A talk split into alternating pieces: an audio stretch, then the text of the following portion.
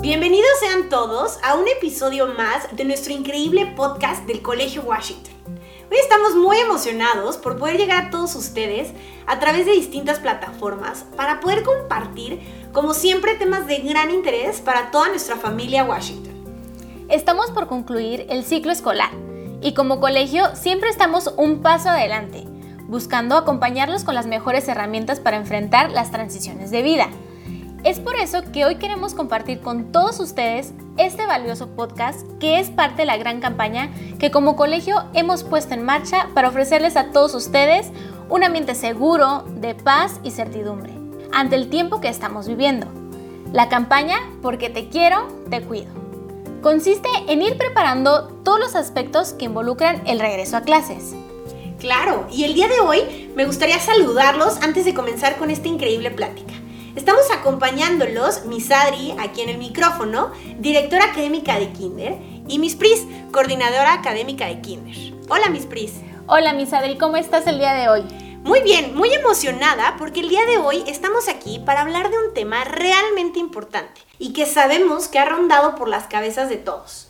El tan mencionado regreso seguro a clases. Cuando hablamos de esto, ¿qué es lo primero que pensamos?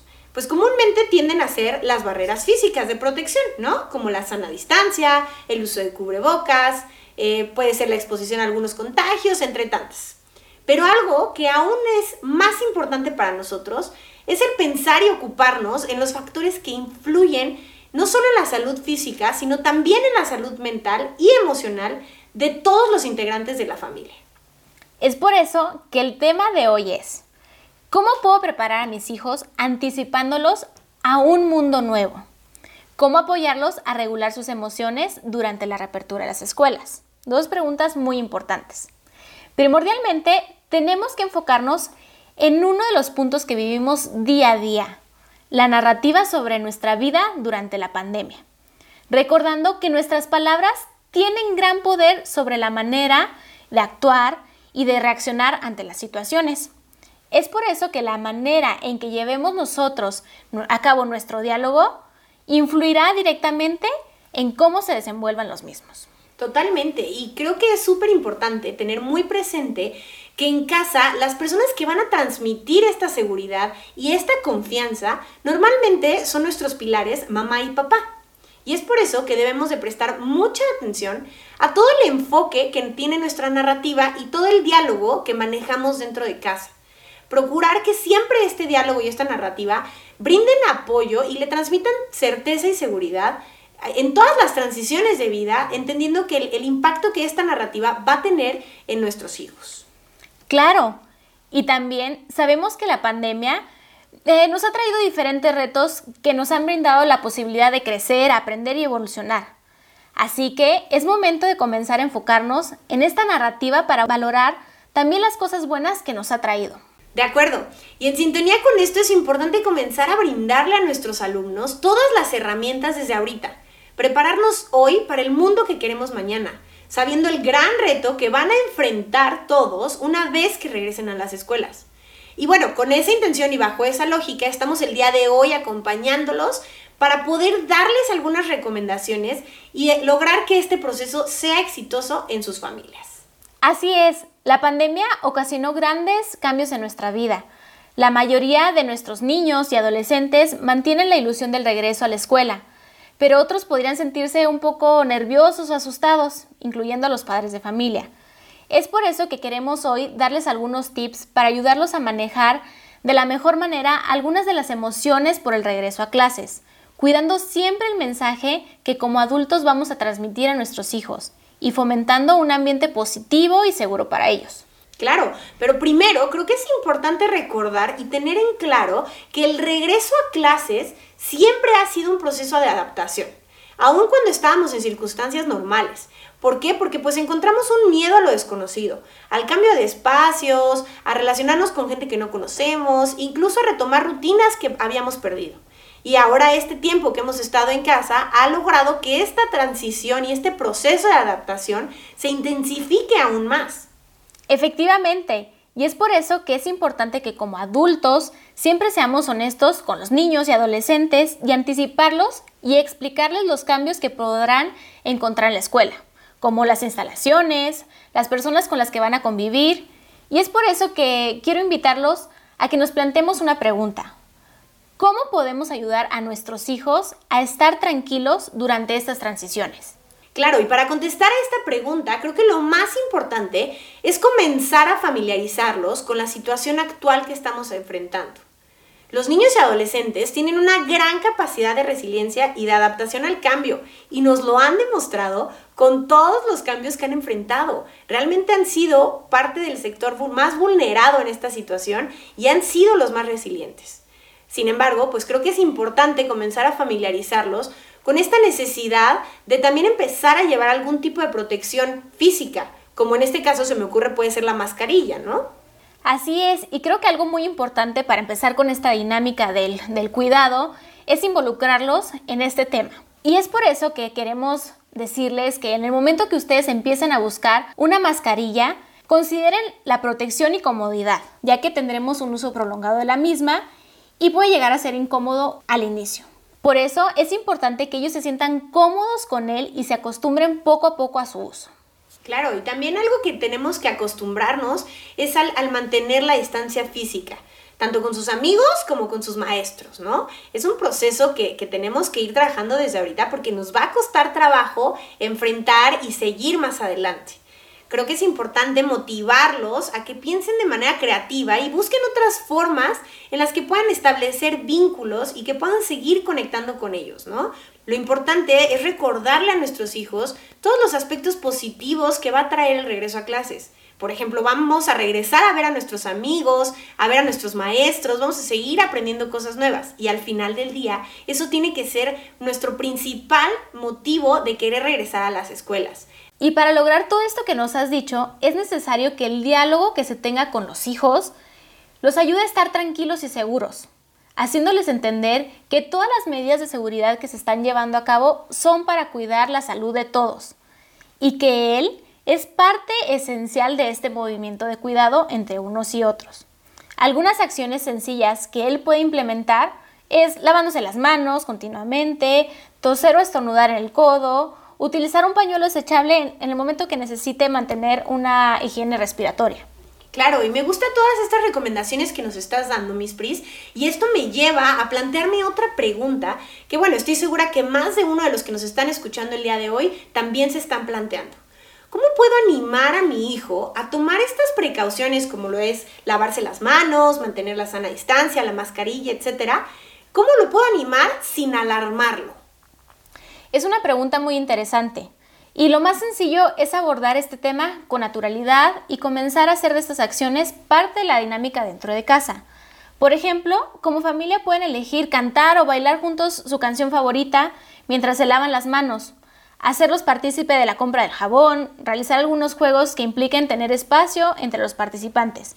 De esta manera, el aprendizaje será más divertido. Claro, y es que tenemos que entender que el que estemos hablando de un tema de salud no significa que debamos de quitarle todo este lado divertido, ¿no? Los alumnos entre más divertido, creativo y dinámico sea, más motivados van a estar por querer hacer todos estos protocolos, ¿no?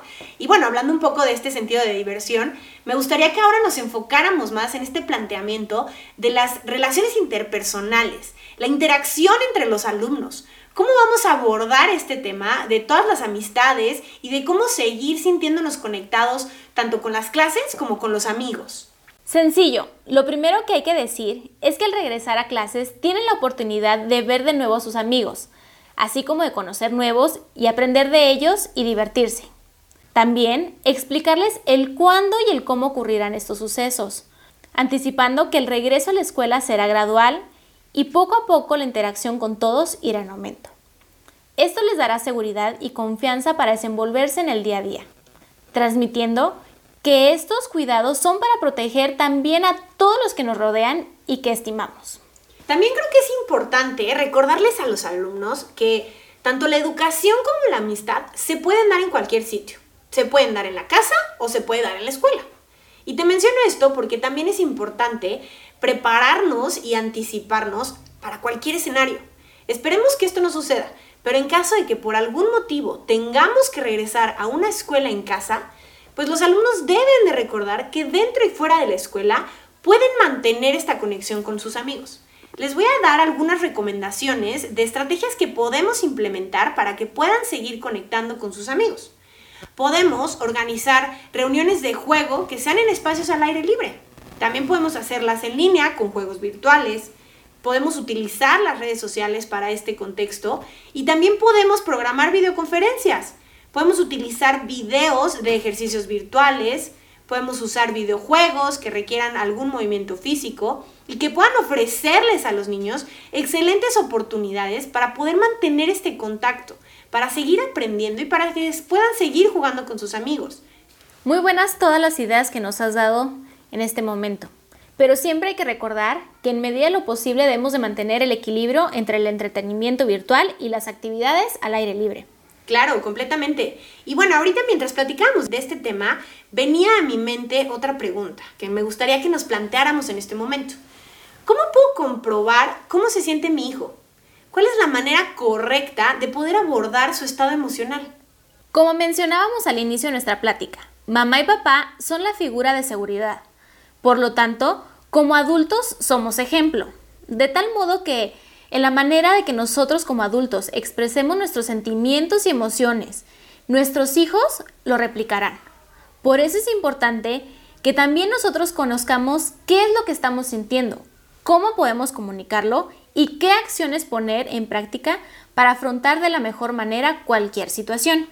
Uy, qué importante tener eso en mente. Primero, como adultos, necesitamos entender cómo nos sentimos para poder atender y entender a nuestros hijos. Es un tema que hemos abordado ya en, episodios de nuestro podcast anteriores y también en escuelas para padres. Este cuidado del cuidador, ¿no? Y bueno, otra recomendación que les podemos dar para justamente comprobar el estado de ánimo es realizar algunas actividades creativas.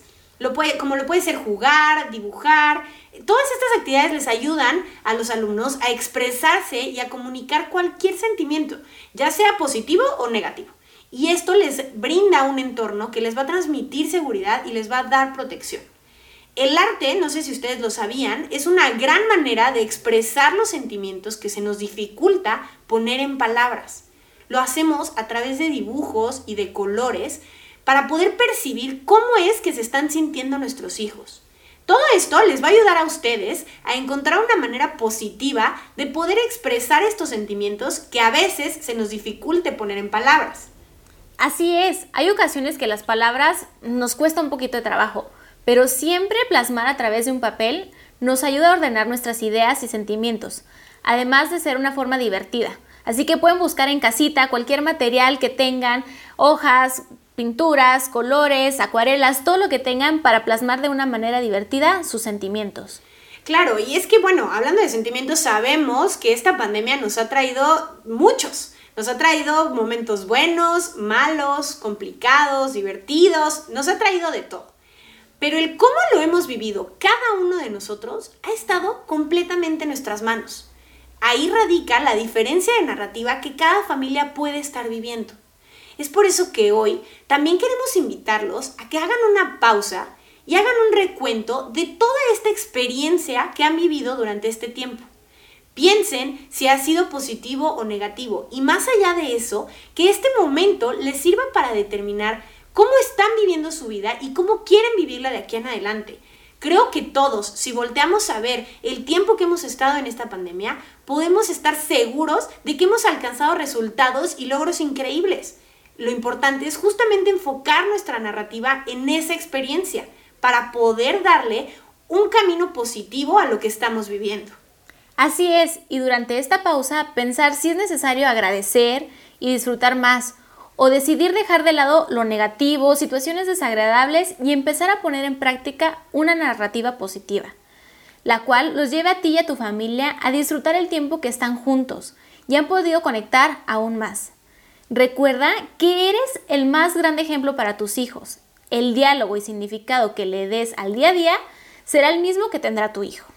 Claro, no cabe duda, mis Pris, que la situación mundial nos ha dejado un sinfín de aprendizajes De verdad esperamos que todas estas recomendaciones que estamos abordando el día de hoy les puedan ser de gran utilidad para lo que nos estamos preparando, que vendrá muy próximamente. Pero antes de concluir, mis Adri, me gustaría que en una frase corta resumiéramos la plática de hoy. Que responda a la siguiente pregunta. ¿Cómo puedo ayudar a mi hijo?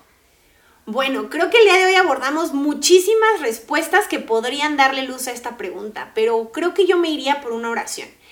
Te respondería en que recuerden siempre establecer una narrativa positiva, honesta y que les transmita seguridad a sus hijos. Me encanta tu respuesta, ha sido muy clara y muy sencilla. Miss Adri, disfruté mucho la plática de hoy. Sin duda, nos deja mucho que reflexionar, pero nos alienta a actuar de manera mucho más positiva. Claro, Miss Pris, esperamos de verdad que todos hayan disfrutado y hayan encontrado este contenido útil e interesante. Les recordamos que el tema está relacionado con la campaña que estamos implementando en el Colegio Washington. Nuestra campaña Porque te quiero, te cuido. En la que vamos a estar reforzando todos estos hábitos de higiene que ya platicamos, de que nos brindan una buena salud, como el uso del cubrebocas, la importancia de cuidarnos como comunidad, nos va a poder ayudar a estar listos para todas estas transiciones que se vienen durante este cierre del ciclo escolar que estamos viviendo y para el arranque del próximo ciclo escolar. Por eso los invitamos a que sigan esta campaña a través de todos nuestros canales de comunicación oficial, a través de nuestras clases y nuestras redes sociales. Miss Adri, el tiempo se nos ha terminado pero queremos agradecerles a todos por acompañarnos durante estos minutos tan especiales. También te agradezco a ti por acompañarnos el día de hoy a disfrutar esta increíble plática. Gracias a todos por compartir con nosotros un tema tan importante y enriquecedor. Gracias a ti, Miss Pris, por el espacio que nos otorgaste en este increíble capítulo. Los esperamos en el próximo episodio de nuestro podcast del Colegio Washington, modelando a los innovadores que transforman al mundo.